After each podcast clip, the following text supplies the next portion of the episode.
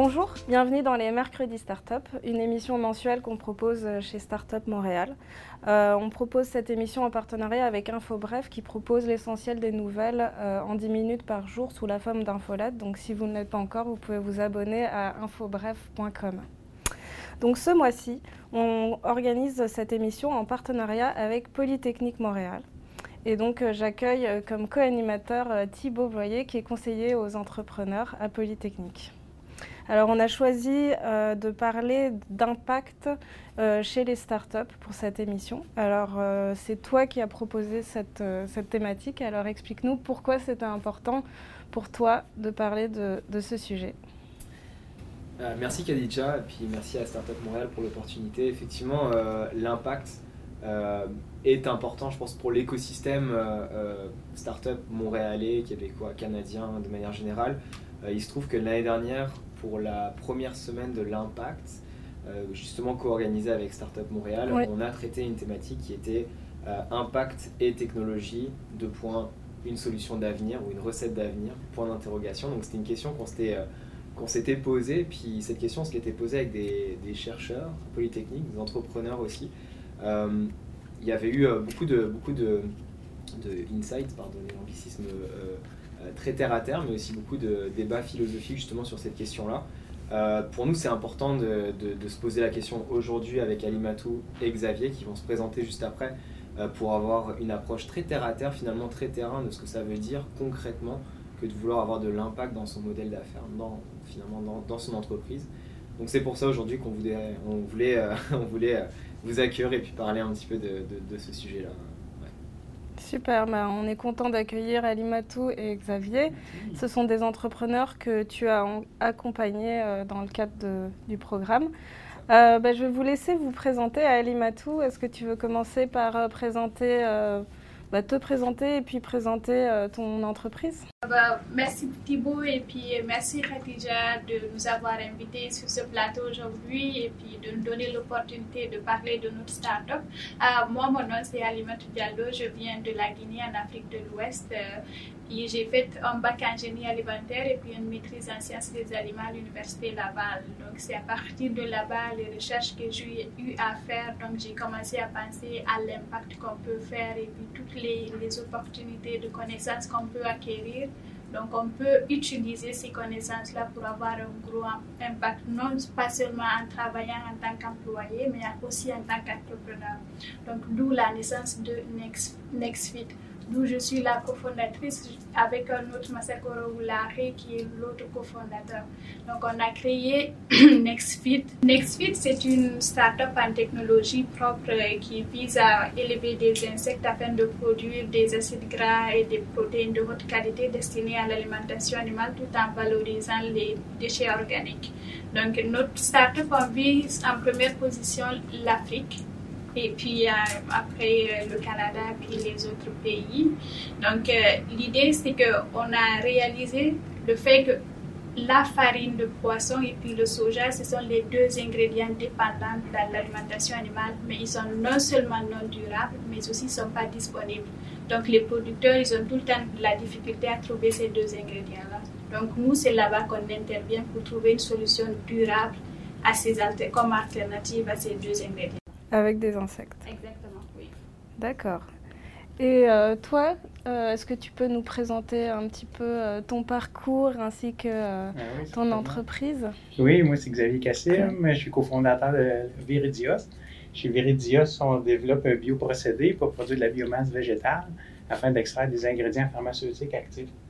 Et tout ça est parti de, de, pendant la pandémie, entre, entre amis. On, on se dit, bon, qu'est-ce qu'on peut faire pour justement avoir un impact, qu'on ne perde pas notre temps comme ça dans la pandémie à attendre que tout ça se, termine. On se dit, faut qu'on notre temps serve à quelque chose. Et puis, de là est venue l'idée de, produire des médicaments à base de plantes, c'est-à-dire de produire la matière première pour fabriquer des médicaments dont la molécule est seulement disponible dans les plantes.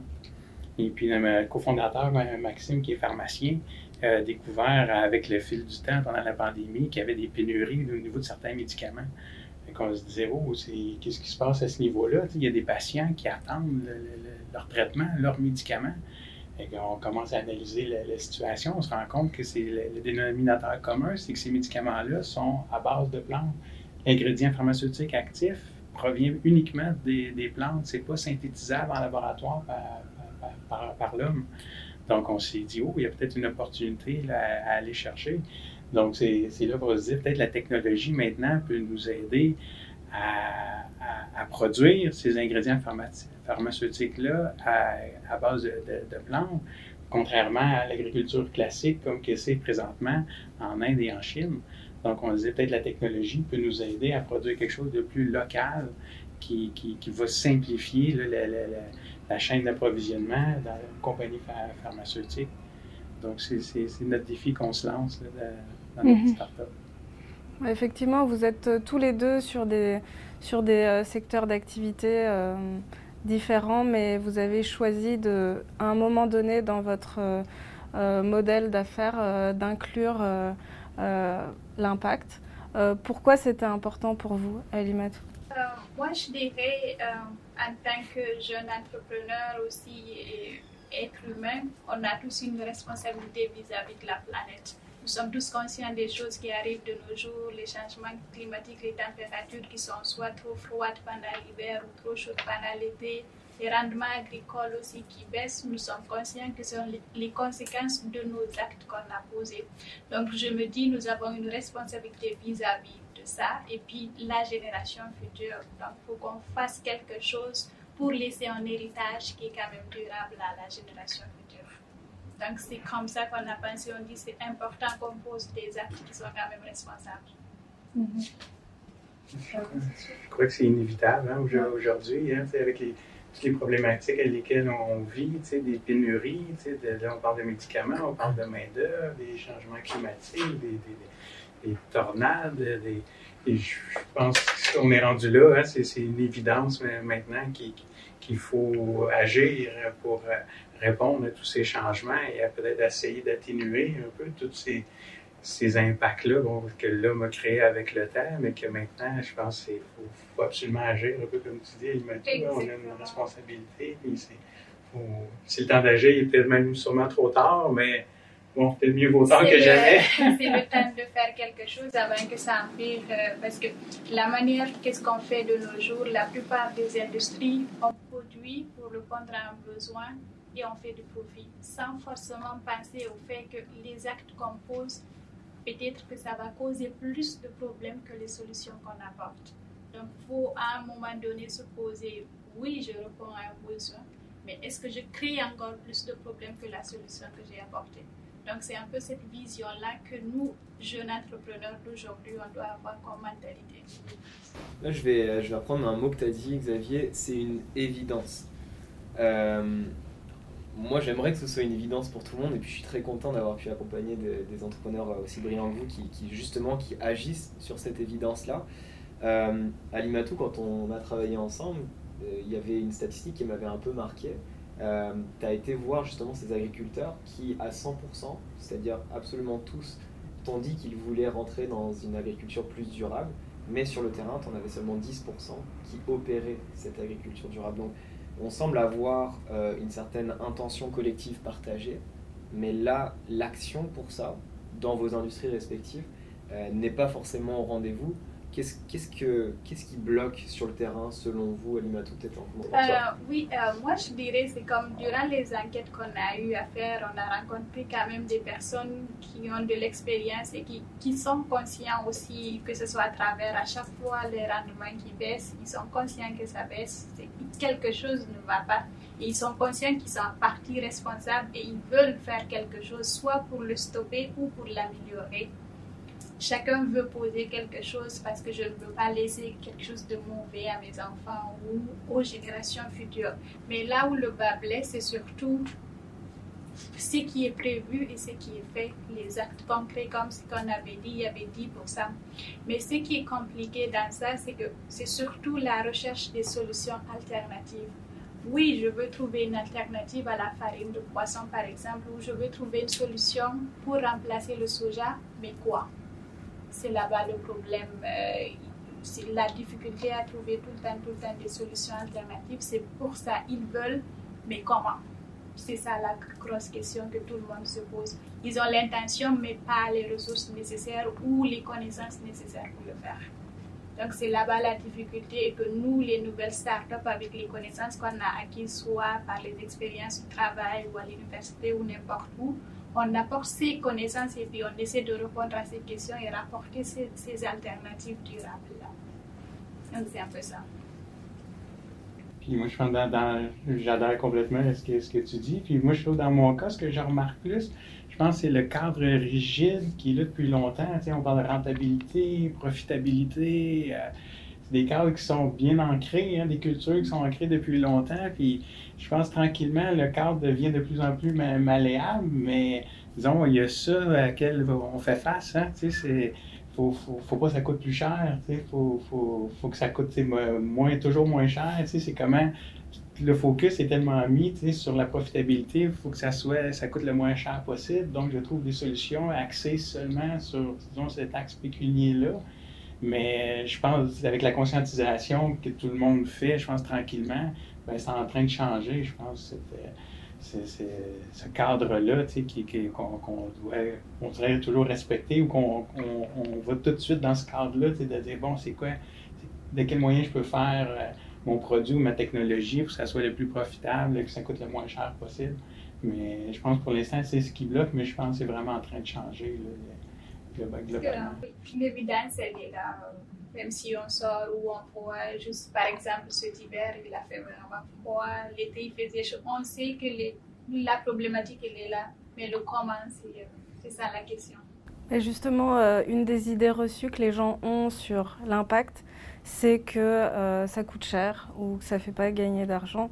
Mais c'est ce que tu disais un petit peu dans les, dans les cadres traditionnels du fait que la solution d'impact, elle va peut-être coûter plus cher que la solution traditionnelle à, produire.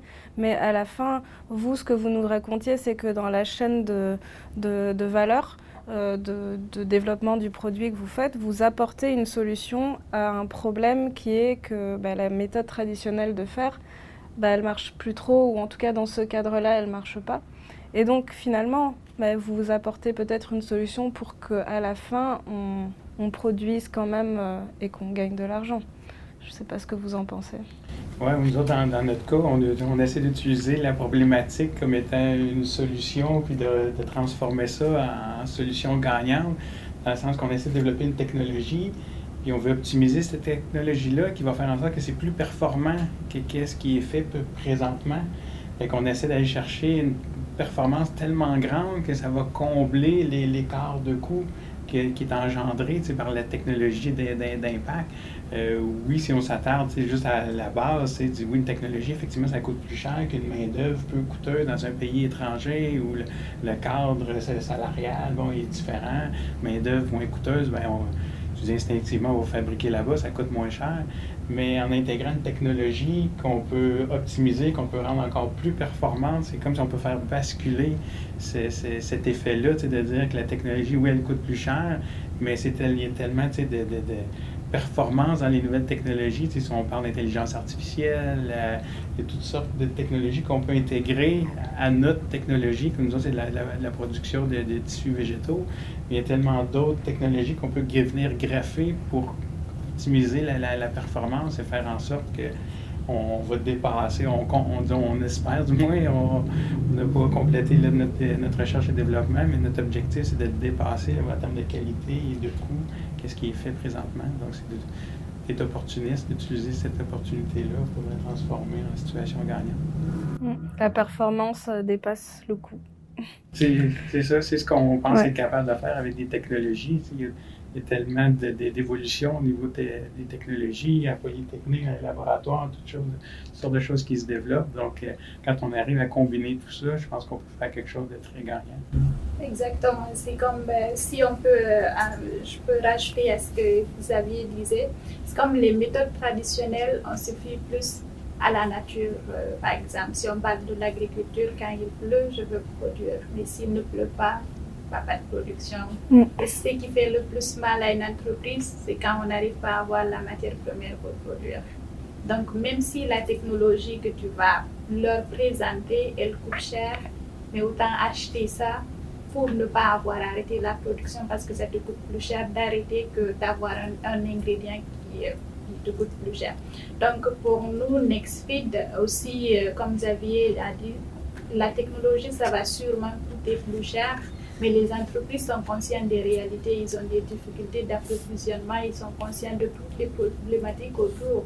Donc, ils sont prêts à, à rajouter ce surplus d'argent-là pour pouvoir fournir à leurs consommateurs euh, leurs produits. Là, c'est intéressant, vous parlez d'innovation. Finalement, vous, êtes, euh, vous, pariez sur le fait qu'à long terme, ces, ces, innovations vont de toute façon supplanter euh, le marché parce qu'il y aura un besoin qui sera créé. Euh, une des choses qu'on voit beaucoup dans, dans l'écosystème, justement, c'est euh, le poids de la propriété intellectuelle dans le développement de jeunes pousses comme vous. puis cette propriété intellectuelle, par essence, elle est possédée par une entité, une entreprise. il peut y avoir des transferts par le biais de licences, entre autres. Mais là, on est quand même dans une game où chaque entreprise privé euh, ou non d'ailleurs, mais en tout cas détient cette propriété intellectuelle. Est-ce que pour vous, euh, Xavier, tu me parlais du fait que tu voulais que ta technologie euh, soit inspire les générations futures et, soit utilisée par la plupart, enfin par beaucoup. je te paraphrase globalement, mais peut-être en commençant par toi, c'est quoi ton approche vis-à-vis de cette propriété intellectuelle-là? Tu utilises peut-être des technologies externes, tu parlais de l'intelligence artificielle. C'est quoi ta vision par rapport peut-être à l'idée d'ouvrir, de, un petit peu plus ses propriétés intellectuelles de façon à peut-être développer un peu plus de partage entre les entreprises? Moi, j'ai l'impression qu'on va en venir là, avec l'évolution, l'innovation, que moi, je vois la propriété intellectuelle, je vois ça comme étant un vieux cadre où on voulait protéger, puis on voulait garder un peu les, les, les, profits, puis associer à ta, ton innovation, ta technologie. J'ai l'impression que euh, il va y avoir tellement de, problématiques disons, à régler ou d'innovations à faire pour pouvoir continuer à vivre comme on le fait euh, aujourd'hui, que je pense qu'il va falloir s'ouvrir et partager ces technologies-là. Tu sais, si, par exemple, on développe une technologie pour produire des médicaments, puis qu'il y a un autre pays ou une autre communauté ou une autre entreprise tu sais, qui, a beaucoup de difficultés à produire des médicaments, que leur communauté tu sais, dans le besoin, ben je pense pas qu'on va dire, ben, il faut que tu m'achètes euh, ma, ma, ma, licence. L'impression qu'on va s'ouvrir tranquillement au, monde puis à toutes les problématiques qu'on fait face globalement. J'ai l'impression que la, la, mondialisation va faire en sorte que peut-être ces vieux paradigmes-là de, protectionnisme vont, vont, tomber pour justement qu'il va y avoir plus une entraide qui va être faite et, globalement. Moi, c'est comme ça que je vois ça. J'espère qu'on va en venir à, à ça. C'est peut-être utopique, mais J'aime le penser. euh, moi, je, comprends que euh, la raison de la propriété intellectuelle, parce que comme c'est un gros investissement, que ce soit en temps ou en argent, il y a des gens, ça les prend des années avant d'avoir un résultat. Donc, ils se disent que je mérite cette propriété comme une sorte de récompense face à mon effort. Euh, oui, ça c'est vrai, mais d'un autre côté, il y a toujours un moyen de collaboration parce que tu as créé cette technologie-là ou cette solution-là pour que s'il y ait un impact soit social ou environnemental. Donc il y a toujours moyen de, de se partager, de collaborer ensemble et que le mérite va toujours te revenir. Donc tu peux essayer d'inspirer d'autres personnes autour de toi ou d'autres générations futures parce que ça va toujours te revenir grâce à une personne X, on a découvert ça. Donc ça va toujours remonter vers toi, mais n'empêche que tu peux toujours le partager. Ouais, partager au lieu de protéger pour pouvoir avoir une sorte de concurrence saine peut-être. Euh, puis Exactement. ça doit pas, je pense que c'est pas évident euh, quand c'est le début de, de, cette innovation et puis que vous êtes les premiers à, à la lancer. Après, euh, on peut être idéaliste et se dire qu'à un moment donné, si tout le monde y a accès, ça, va, ça va permettre à tout le monde de, de, de développer ses propres produits. Ouais, puis si je peux me permettre, il y a, y, a y a, un mouvement en fait euh, en technologie comme ailleurs euh, qui est, euh, dire, l'innovation, le, les, les, open, les communs. Euh, donc c'est ça, des, communs, des communs que, des, te des technologies qu'on met sans licence par exemple et qu'on qu va pouvoir propager à n'importe qui. c'est des choses qui se font énormément. Puis tu à Limatou, en, en Afrique, je sais qu'il y a beaucoup de beaucoup de ces technologies-là qui sont, qui sont notamment réutilisées puis qui sont partagées. c'est pas juste un rêve, Xavier, c'est pas juste une utopie, il y a des choses qui se font là-dedans, mais en même temps, il faut être pragmatique, et puis Alima, tout avait raison de le mentionner aussi. C'est ça, c'est important, c'est comme, je prends juste l'exemple aussi à l'université, c'est comme chaque jeune étudiant chercheur, tu te bases sur les anciennes recherches, mais reste que tu cites la personne qui l'a fait pour l'honorer ou le respecter, mais tu peux l'utiliser par exemple. Donc c'est un peu dans cette logique-là parce que la problématique, elle est mondiale, c'est pour tout le monde. Donc, autant trouver la solution ensemble que de rester comme une sorte de silo. Euh, là, on, parle d'impact. C'est vrai qu'on ne l'a pas forcément défini. L'impact, on, le, représente comme trois piliers. Donc, l'impact économique, l'impact social et l'impact écologique, environnemental. Euh, donc, finalement, on peut agir dans ces trois domaines ou dans l'un des trois et avoir de l'impact. Euh, aujourd'hui, euh, il a encore des compagnies comme les vôtres dépendent beaucoup de euh, subventions, de bourses, de bailleurs de fonds publics. Et ces bailleurs de fonds n'ont pas forcément des métriques d'impact quand elles vont vous solliciter pour, pour, voilà, pour postuler, pour candidater. comment, c'est quoi votre réalité par rapport à ça? Comment est-ce que vous percevez justement euh, ces, ces, appels d'offres en fait, de, de, bailleurs de fonds Puis euh, quelle est votre perspective en fait, par rapport à, ce sujet-là? Je pense que c'est intéressant d'être capable de peut-être mesurer plutôt que ça soit juste émotionnel. Hein. Mm-hmm. C'est sûr, je suis, je suis cartésien, disons, j'ai étudié en ingénierie, on dirait que les chiffres, c'est quelque chose de, de, précis. Donc, je crois à ça, peut-être d'avoir des, des, des, des, métriques ou que, une façon peut-être d'évaluer comment l'impact va, à quelle intensité elle va avoir lieu, tu sais, puis dans, dans, quel cadre. Mais euh, je trouve que ça reste quand même encore complexe à, à définir, tu sais, les, les, dans le parcours entrepreneurial, on a eu des analyses de cycle de vie, tu sais, là, euh, j'ai appris ça, pour moi c'était nouveau, fait que j'ai découvert ces notions-là, un peu cette science-là, comment, comment on fait ça. Euh, donc j'ai appris, j'ai lu, ça, ça, ça m'intéressait, parce que je me disais, on va essayer de mettre des chiffres là-dessus, mais je me suis vite rendu compte que oh, c'est très complexe d'avoir peut-être quelque chose qui est sérieux puis qui va être commun, peut-être, qui va être reconnu aussi de, de, de, façon plus large que, que, juste ma, mon entreprise, mon projet ou ma connaissance ou peut-être même mon écosystème.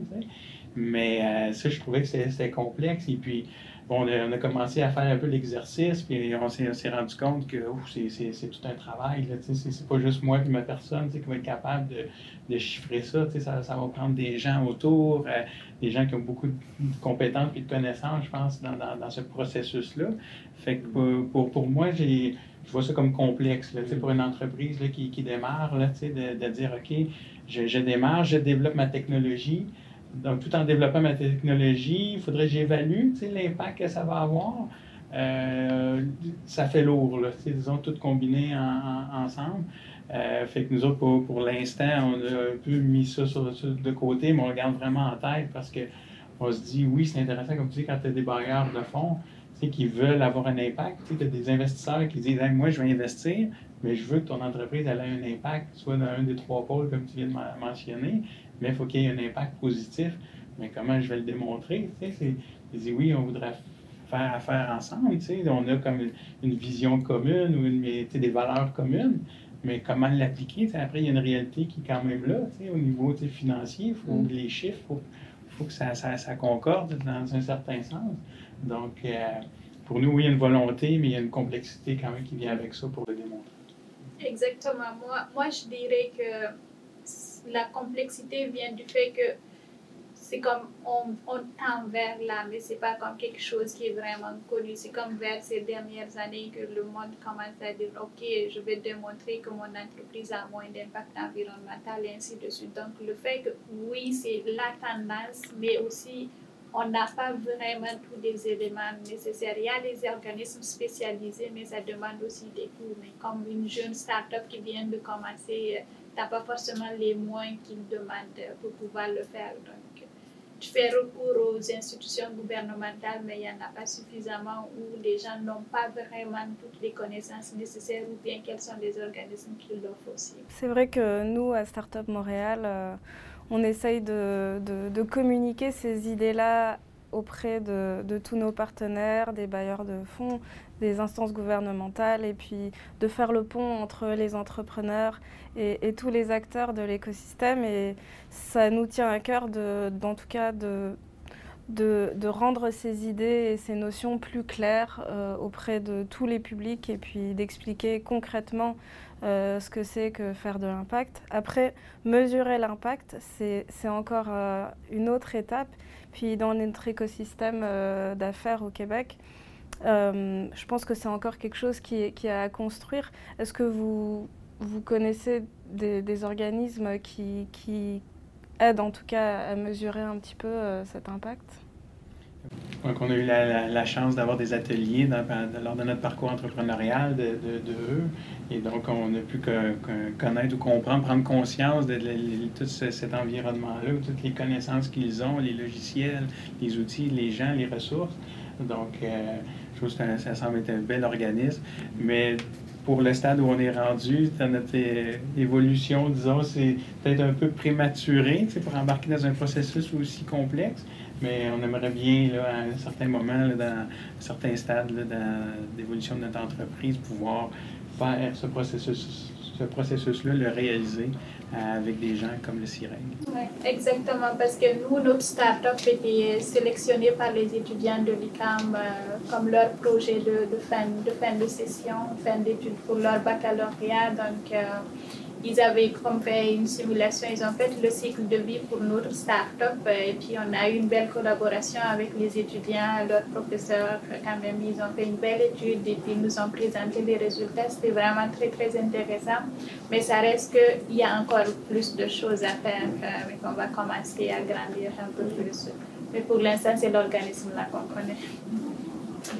Ben, moi, j'ai une, dernière question pour vous. Je vous écoute. Euh, vous voulez faire de l'impact euh, c'est complexe, euh, ça prend beaucoup de temps, puis euh, ça prend aussi d'avoir de l'expertise assez profonde.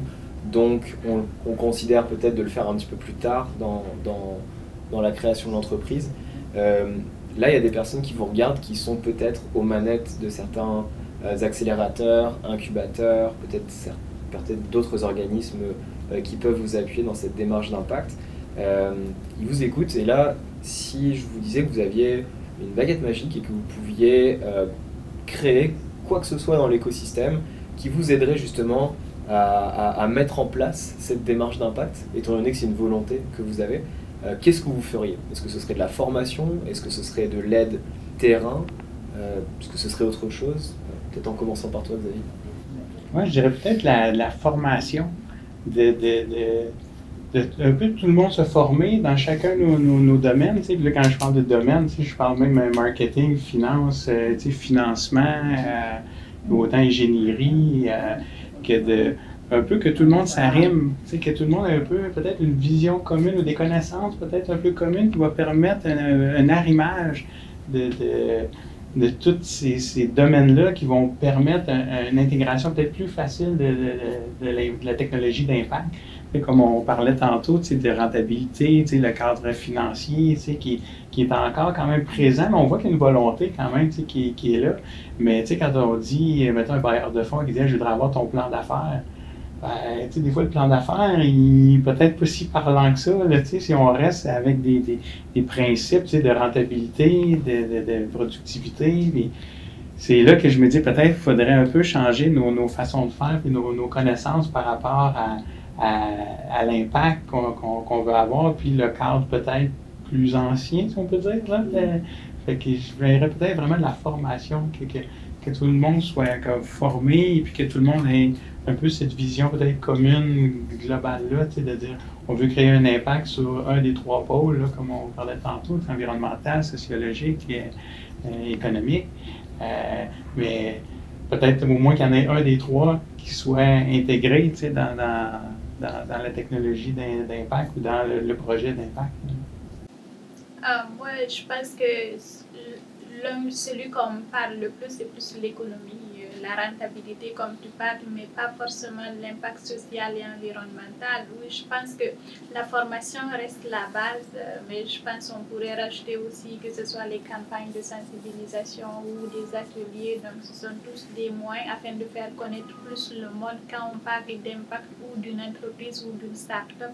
On ne fait pas forcément le lien avec l'argent il y a encore d'autres facteurs, le fait que tu crées plus d'emplois ou bien tu résous des problèmes. Donc, c'est aussi une forme d'impact ou bien tu contribues à moins polluer, c'est aussi une forme d'impact.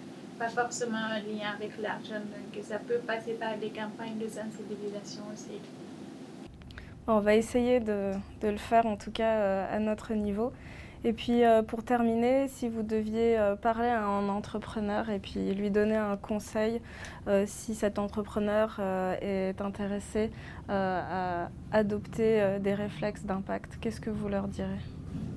Je, lui dirais de ne pas, avoir peur, hein, de ne pas, pas, être intimidé des fois par tout ce cadre-là, comme je le répète peut-être souvent, mais je, il est bien présent, hein, de, de, de, dire qu'il faut que ça soit rentable, profitable, faut que ton, ton projet hein, soit viable économiquement. Fait je trouve que c'est des notions qui reviennent très, très souvent quand on veut démarrer une, une entreprise, qu'on a besoin de, de, de, fonds pour, pour, démarrer. Mais je me dis de ne pas avoir peur de, vouloir intégrer une technologie d'impact parce que je pense qu'il y a vraiment une volonté qui, qui, s'installe, qui est vraiment présente et puis qu'il y a une flexibilité qui s'intègre, une malléabilité qui, qui s'intègre euh, tranquillement. C'est peut-être pas complètement intégré, mais je vois vraiment qu'il y a vraiment une volonté. Tu sais, on a le cadre qu'on connaît depuis longtemps qui est encore bien présent, mais les gens quand même qui gravitent dans l'écosystème, ils ont quand même beaucoup de cette volonté de, de, créer un impact et de faire différemment. Donc, de ne pas hésiter et de ne pas, de pas avoir peur de dire, ah, moi, il y a peut-être personne qui, j'ai pas de clientèle pour ça, ma technologie ne sera pas vendable ou vendeur, mais je pense qu'il faut voir, aller un petit peu plus loin que, que ça, puis voir justement de trouver cet impact puis cet intérêt-là que peut-être quelqu'un, quelque part, un organisme va, va avoir, euh, le, avoir la même valeur ou va avoir l'intérêt de, cette technologie d'impact-là. Je pense qu'il faut pas hésiter. Oui, oui, je, je suis totalement d'accord euh, parce que en créant ton startup, juste par exemple, nous, ce sont, ce sont des valeurs qu'on a commencé avec. C'est pas comme on dit, on va créer l'entreprise et ensuite on va penser l'impact déjà l'impact est venu avec la création de l'entreprise parce que tu te dis, je veux avoir un impact, je veux créer de l'emploi parce que je sais d'où je viens, j'ai eu l'opportunité de voyager, j'ai eu l'opportunité de fréquenter des grandes écoles. Peut-être à travers ce que je vais, ce que je fais, je pourrais inspirer d'autres personnes. Donc c'est à travers cette vision-là que tu peux facilement intégrer. Oui, on peut dire, oh, si mon entreprise n'est pas rentable, je ne pourrais pas avoir d'investisseurs, mais il n'y a pas forcément l'argent pour l'entreprise. Il y a d'autres valeurs aussi que tu peux prendre en compte pour ton entreprise. Donc, euh, soyez sincères avec euh, vos valeurs et puis n'ayez pas peur. Absolument. Merci bien dit. ok. Bah, écoutez, en tout cas, merci beaucoup d'avoir euh, d'avoir partagé vos expériences, vos idées, vos vos objectifs pour, euh, pour la suite. Merci Thibaut d'avoir euh, proposé tout ça et de nous avoir accueillis d'ailleurs euh, dans vos locaux à Polytechnique. Et puis, bah, on en parlera beaucoup plus de l'impact aussi chez Startup Montréal dans, dans, les, dans les prochains mois. La semaine de l'impact va venir durant l'automne 2022. Et puis euh, bah, pour la suite, euh, on va continuer les mercredis startup. Donc la prochaine édition euh, en octobre. en septembre, on accueille l'Esplanade, qui est aussi un acteur de l'écosystème d'impact. Et on parlera de recherche et d'entrepreneuriat. Voilà, merci beaucoup. merci.